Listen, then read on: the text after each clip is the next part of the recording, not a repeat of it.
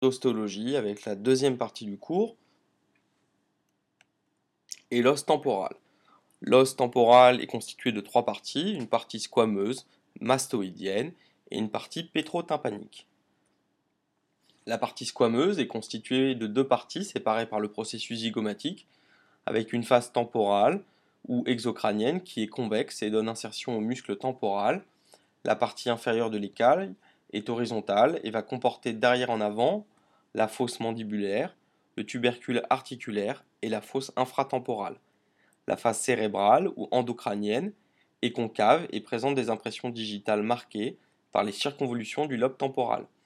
Le processus zygomatique est une mince lame osseuse qui est dirigée vers l'avant et dont la face latérale est convexe et palpable.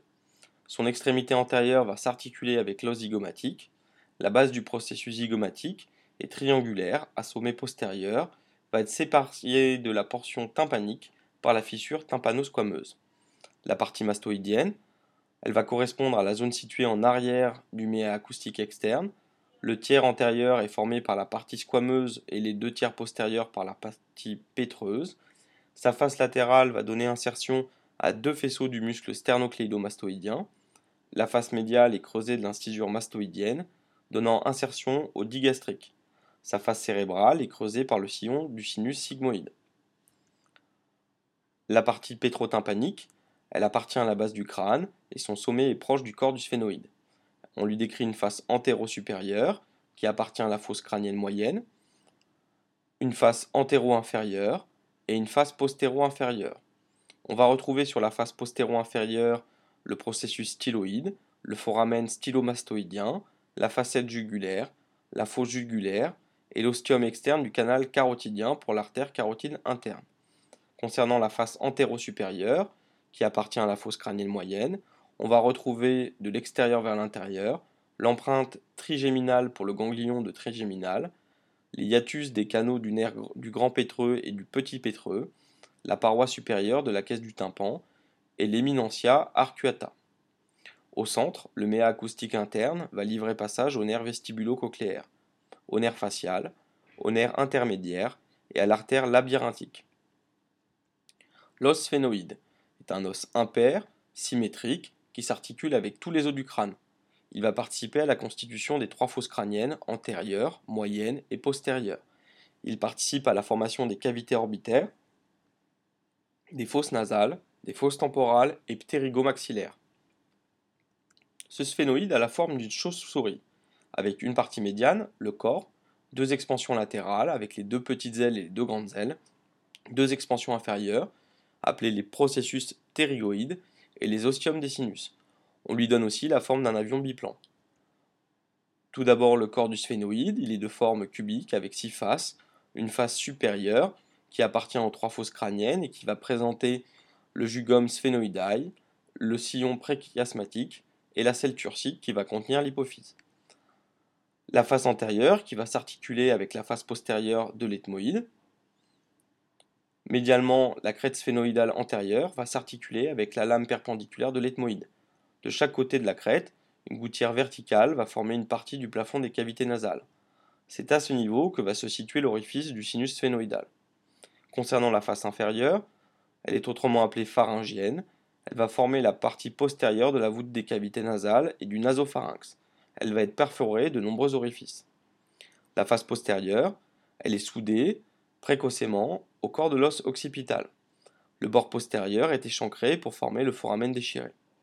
Concernant les faces latérales, elles vont correspondre au lieu d'implantation des ailes du sphénoïde.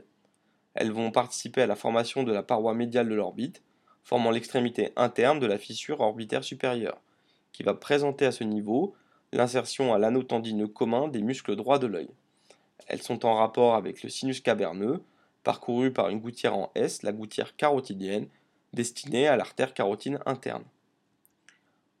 Les petites ailes du sphénoïde, ce sont des triangles horizontaux à sommet latéral très aigus. La face inférieure limite en haut la fissure orbitale supérieure. Les petites ailes du sphénoïde vont prendre naissance par deux racines qui se réunissent en délimitant le canal optique, qui va contenir le nerf optique et l'artère ophtalmique.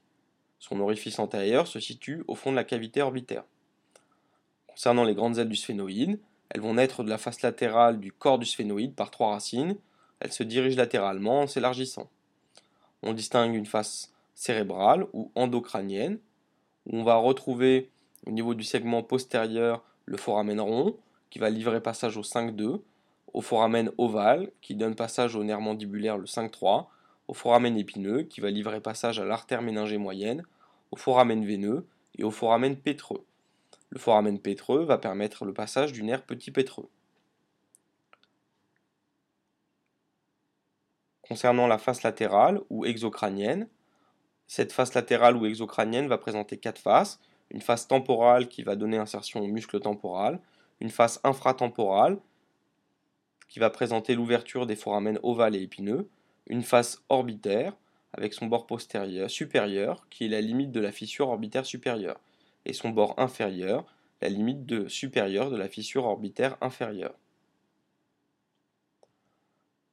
Les processus ptérygoïdes vont se détacher verticalement de la face inférieure du sphénoïde. Ils ont la forme d'un livre ouvert en arrière. Ils sont formés de deux lames, une lame médiane et une lame latérale.